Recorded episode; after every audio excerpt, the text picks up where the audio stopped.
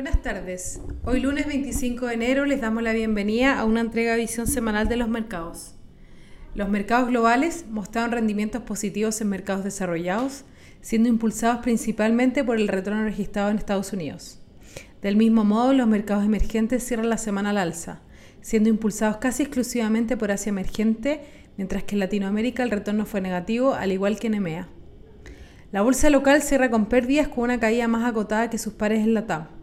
Lo anterior se une a una semana en la que los mercados a nivel global finalizaron con retornos mixtos, impulsado por un lado por el positivo reporte de resultados en Estados Unidos, mientras que el avance del coronavirus genera preocupación entre las autoridades inversionistas. El principal evento de la semana fue el cambio de mando en Estados Unidos con Joe Biden, revirtiendo desde el primer día algunas de las políticas claves de Trump. Para esta semana, entre los principales e-, eventos económicos destaca la reunión de la Fed, esperando que el anuncio de su decisión para el día miércoles, anticipándose que la tasa base se mantenga en el rango de 0,025%.